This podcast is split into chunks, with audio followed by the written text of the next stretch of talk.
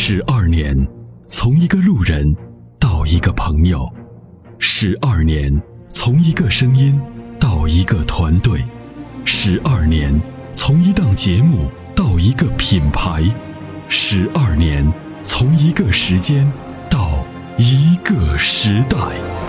参谋长说：“车十二年，十二年的坚守，十二年的陪伴，积累、超越。”突破，实现，十二年，感谢有你一路相伴，十二年不惧不退，携手并肩，初心不改，砥砺前行。参谋长说：“车，再出发。”再出发。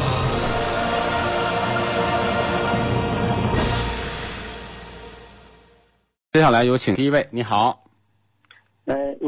哎，你好，哎，我们参谋长。哎，你好，你好，你好，呃，主任啊，呃，我是就是有一个问题想问一下，那个我是那个二零一一年买的那个福特的那个蒙迪欧那个致胜二点零的那个双离合的。哎，那你跟那个沃尔沃的那个车是亲戚俩吗？你们都用的同样的动力总成吗？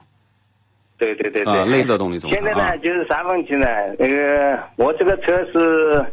三月份，三月份开始，这个就是那个顿挫很严重。嗯，就是就像后面追尾一样的，这个顿挫特别严重。对，呃，那呢，这个厂呢，那个前上半年给我那个通知是那个换离离合器。对，我这九月份以后呢换了，九月份换以后呢，这个问题就没解决，一直还是顿挫顿挫。对。那你后来那个他说我又去四 S 店了嘛？他们给我那个学习了一下，学习了一下还是解决不了。嗯。那呢，那个前两天呢，我这个那个动力啊，就是加油以后啊，就是那个车不动了。嗯嗯嗯。那所以呢，我这个前两天去四 S 店了，四 S 店呢说这是电磁阀的问题，他是这个电脑检测以后，他说是电磁阀的问题。现在呢，他要我这个自费。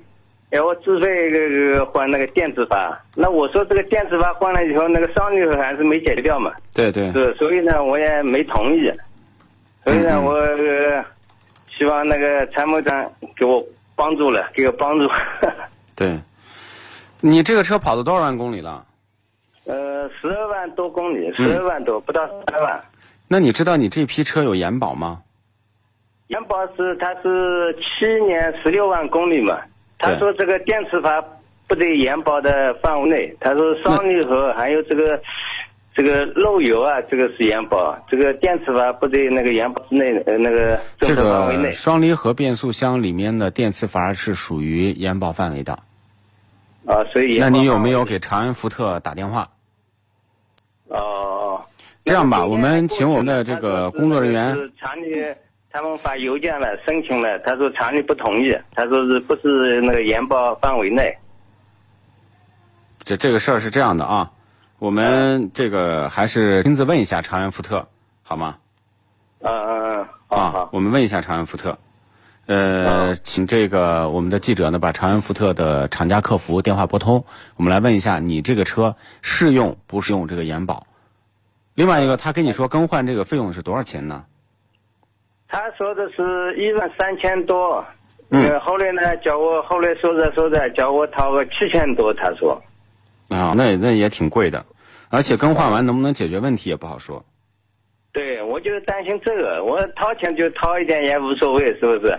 那就是换了，那换汤不换药，那还还是有问题，那就我也跑不来嘛，是不是？对对对对对，是的，是的，是的。你好。罗先生，哎，你好，什么人？同时，我们有请到长安福特厂家客服三百零二号，你好，呃，三千呃三零零二号，你好啊，是这样的，我们这个罗先生呢，他有个问题，他一一年买的这个蒙迪欧现在行驶十二万公里，双离合变速箱出现的问题呢，现在四 S 店告诉他，双离合变速箱福特呢有一个延保，这个延保呢好像是七年十五万公里，是吗？嗯，是真新蒙迪欧是蒙迪欧具体哪一款呢？就是老款的，二零一一年的应该是蒙迪欧致胜，好像。蒙迪欧致胜是吗？哎，是呃，罗先生是这款车吗？对对，二零零一年的那个蒙迪欧致胜。对，致胜的二点零 T 啊，双离合的那一款。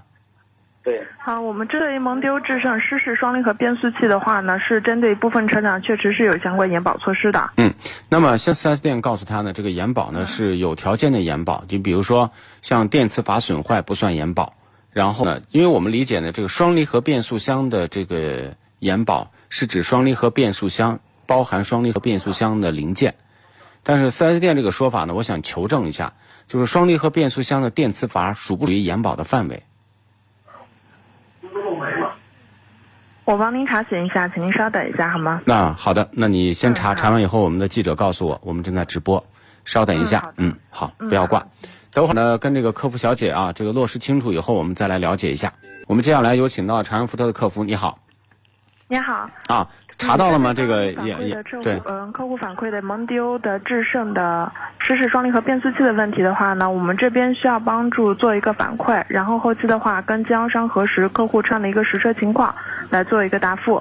那能不能提供一下车主的具体姓名以及联系方式？我需要登记一下。因为现在在直播，我一会儿呢回呃回导播处以后呢，我们的记者会告诉你，好吗？嗯，好的。嗯那这边您，嗯，因为刚刚记者这边提供的是说是陕西交通广播电台，对吗？是西安交通广播电台啊，啊，西安交通广播电台。对，参谋长说车，那你回导播处，然后呢，他会把客户的信息留给你，因为涉及到客户的隐私问题，嗯，好的，我理解。嗯好那麻烦您转一下导播处来核实一下。。好，拜拜，嗯。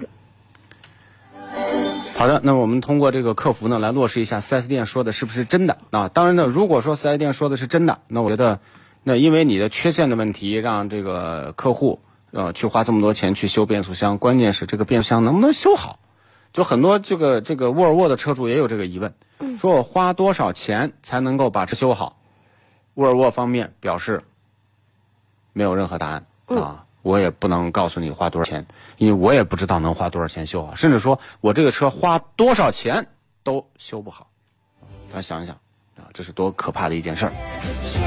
然后这几年呢，很奇葩的问题就是自己造得了车，修不了车。经常呢，这个厂家就派着工程师来了，捯饬半天，哟，这事儿我弄不了，然后回去了，又派一个工程师来，又一捯饬，弄不了。嗯，你想，能造得了车的企业竟然修不了车，啊，这个事儿呢也是很多。比如说雪佛兰的变速箱问题，连手动变速箱这个问题都解决不了，最后逼着我们向全社会征集修车大咖，那最后来了个呃这个焦师傅，那更换了一套别的牌子 NUK 的这个离合器，缓解了，但是后期呢还会暴露出一些问题。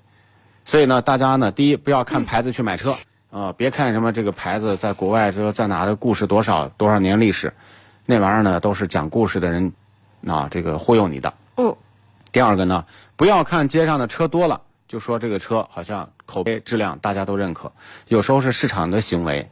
你比如说像众泰，去年那个众泰保时捷啊，一个月曾经还卖过一万多辆，现在一个月只卖两百多辆，这是什么呢？